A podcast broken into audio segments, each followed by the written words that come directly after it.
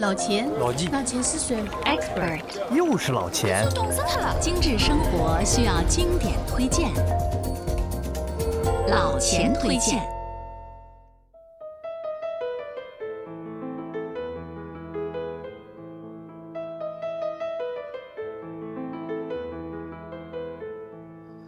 朋友们，大家好，老钱推荐呢又和大家见面了。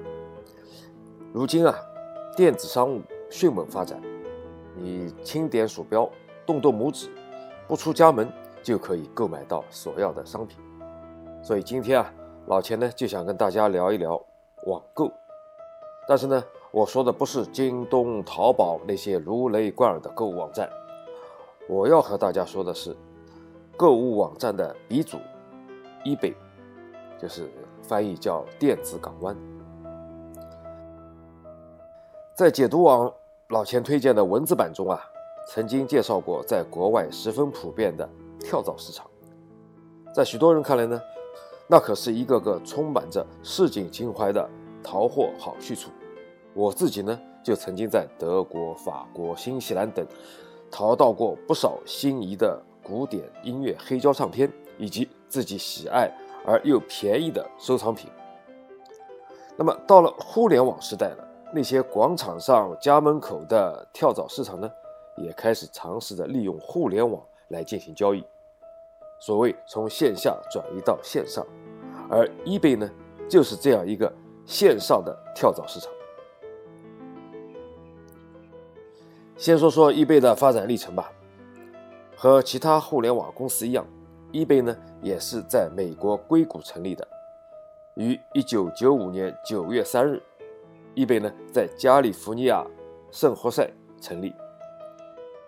它的最初的名字呢，也不是今天大家所熟悉的 eBay，E-B-A-Y，而是叫 Auction Web，它的意思呢是拍卖网。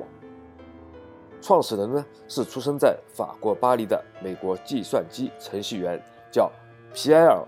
奥米迪亚。那么，关于 eBay 的诞生啊，还有那么一个广为传播的美好的爱情故事。故事呢，说的是 eBay 的创始人皮埃尔·奥米迪亚的女朋友，她呢酷爱一款叫 Pets 的糖果盒，但是呢，她一直为找不到同道中人的交流而苦恼。于是啊，在一九九五年的九月，奥米迪亚。建立了一个拍卖网，希望能帮助女朋友和全美的 Pets 糖果盒的爱好者进行交流。这个呢，就是 eBay 的开始。那么，令奥米迪亚没有想到的是，eBay 呢非常受欢迎，很快网站就被那些收集配子糖果盒和芭比娃娃等物品的爱好者挤爆了。说到这里啊，老钱要遗憾地告诉你。这个美好的故事呢是假的，为什么呢？这是 eBay 公司的公关经理沿用了其他互联网公司的套路，编造了那么一个创始人的美好故事来推销和推广自己。那么没想到的是呢，这样的一个的只为纯粹乐趣和情怀而生的初衷呢，正中了媒体和消费者下怀。那么 eBay 呢，很快就真的流行起来了。也就是说呢，这个公关经理的目的呢，也就达到了。最初呢，奥米迪亚为 eBay 设计并且注册的域名是打算用 EchoBay 点 com，但是呢，他发现啊已经被一家名叫做 EchoBay 的金矿公司拿走了，因此呢，他也只能忍痛割爱，把名字缩短为现在的 eBay 点 com，就是 eBay 点 com。到了1997年9月，公司呢正式把名字从拍卖网改为 eBay。大家知道啊，在线电子商务的本质就是随时随地购物。那么对于消费者而言呢，是没有时间和场所的限制；对商家来说呢，没有销售区域的限制。在 eBay 这个虚拟世界里，奥米迪亚就是想打造的是一个变废为宝的平台。他的思路是，任何东西都有其价值，一方的垃圾可能是另一方梦寐以求的宝贝。所以啊，在 eBay 上。有各种千奇百怪的拍卖品，很多收藏在箱底的无用之物，甚至是一些垃圾，都可能在 eBay 上找到了价值，被新的主人收入囊中。比如说，奥米迪亚他自己在 eBay 上呢拍卖出售的第一件物品，是一只坏掉的镭射指示器，并且呢以十四点八三美元成交。事后啊，他惊讶地联系了中标者，他说：“您难道不知道这是一个坏了的玩意儿吗？”他接到的回复邮件是说：“我就是一个专门收集坏了的镭射指示器的玩家。”再比如说，一名男子成功的在 eBay 上卖掉了他堆放在仓库里已久的旧的洗碗槽，这个差点被他妻子当做垃圾丢掉的废物呢，竟然卖了五十美元。还有一例，一位名叫珍妮的芭蕾舞演员决定退出舞台，他在 eBay 网上。以一块美元的底价拍卖旧的芭蕾舞鞋，没想到的是，这双二手的舞鞋竟然可以卖到三十二美元。所以，eBay 呢，针对的是个人卖家，也就是通常所说的 C to C，通过类似现实生活中的跳蚤市场的形式，让消费者们直接面对全美国甚至全球，这是一个很好的创意。在经营上呢，eBay 是从拍卖网起家，正如它最初的名字叫 Auction Web 拍卖网。eBay 最开始呢，也只是提供一个拍卖的平台，供应的物品呢，主要是一些音乐、书籍、玩具等一些轻工业用品，以及一些稀奇古怪的收藏品。这样的定位呢，一直深入人心，直到这样的模式受到日益成熟的电商亚马逊的冲击，eBay 呢，才逐渐把即刻买卖提升为主打，但是呢，在很多人的印象中，eBay 依然是拍卖网。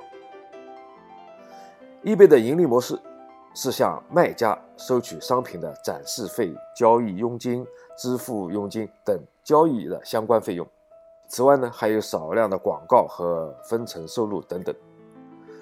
它的基本费用加起来呢，大概是在交易额的百分之十五左右。对买家而言呢，eBay 则是完全免费开放使用的。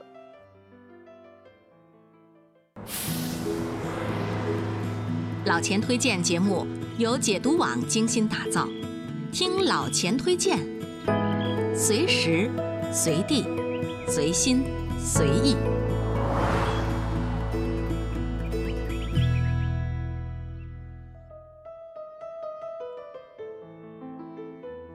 下面呢，老钱再向大家介绍两个有趣的卖家和他们的有趣的物件。在美国马萨诸塞州啊，有一个机智的少年，他呢发现生活在热带气候地区的人呢，从来没有见过下雪，所以啊，他在自家的后院里呢打包了雪，在 eBay 上出售。五百克的雪竟然在 eBay 上被他卖出了二十美金，而且还是生意呢络绎不绝。再说一个关于。门虫的伤心故事，来自美国的马考伊呢，最初只是想给自己的名叫 Lucky 的豚鼠呢做一套中世纪风格的骑士的锁链盔甲，但是当这套耗时几个星期的手工盔甲完成制作时候呢，Lucky 却是去世了。于是马考伊呢决定把这套盔甲放到 eBay 上拍卖，这个拍卖价格呢从最初的五美元一路攀升。最后的成交价竟然达到了二点四三万美元。m c c o y 根本没有意料到会出现这样的结果。那么更温馨的是，这位 m c c o y 呢，把全部的拍卖所得都捐赠给了城市豚鼠援救组织。就是这些让人啼笑皆非而又让人心暖的动人故事呢，真实的在易贝的不断上演着。老钱想说的是啊，有时候啊。卖家和买家们真的不是 care 这份商品，而是爱上了这份烧脑又满满情怀的过程。体验这个特别的过程，才是易贝玩家寻找那份真正的快乐。在易贝的发展史上，除了创始人奥米迪亚，还有一个不得不大书特书的人物，那就是梅格惠特曼。就是他成就了易贝的电子商务传奇。全球最大电子商务公司、在线跳蚤市场之王的江湖地位。一九九八年三月，梅格惠特曼被董事会聘为 eBay 的总裁和首席执行官。这个时候啊，这个公司有三十名员工，十三万名用户，每年在美国的收入呢是四百七十万美元。而十年后的二零零八年，在惠特曼卸任 CEO 时，eBay 已经成为有一点五万名员工。年营业额达到了八十五亿美元的跨国电子商务的巨头，eBay 的业务规模达到百亿美元级，在全球三十多个国家开展业务。在美国啊，呃，亚马逊和 eBay 的差异呢，是一个老掉牙的话题。有趣的是啊，每个人对这两个平台的认知呢，都不尽相同。eBay 最早的时候被定位成一个 C to C 的交易平台。任何人都可以通过竞标或者是立即成交的模式销售自己用不到的东西。不过呢，随着 eBay 的成长，这个平台上呢开始出现了许多专业的商家，逐渐演化成一个小的 B to C 的平台。那么另一方面，亚马逊最早的时候呢是标准的 B to C 的零售模式，通过向供应商采购商品转卖给消费者，赚取其中的差价。那么后来呢？亚马逊呢也借鉴了 eBay 的这种模式，把它的平台开放，让任何人都可以成为供应商，通过亚马逊把商品卖给消费者。那么亚马逊呢则在中间呢赚取销售的佣金。如今啊，亚马逊所销售的商品有超过百分之四十的是通过第三方卖家所卖出的。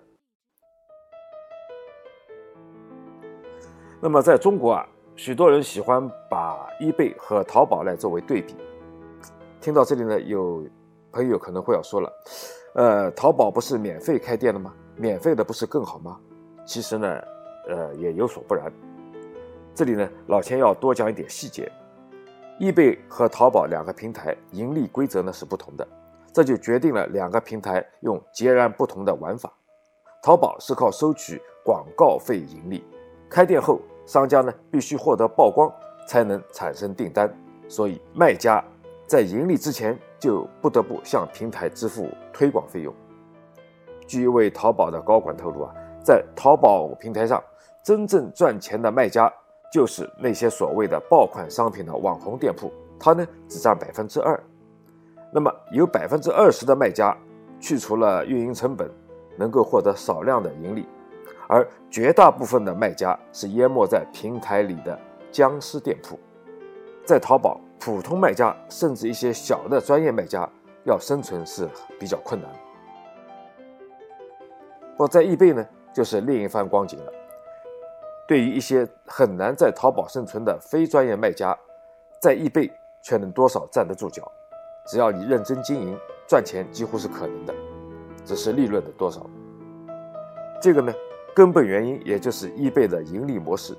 eBay 呢，它不收取广告费，它的排名主要是跟账号的表现、近期的销售量以及买家的满意度有关。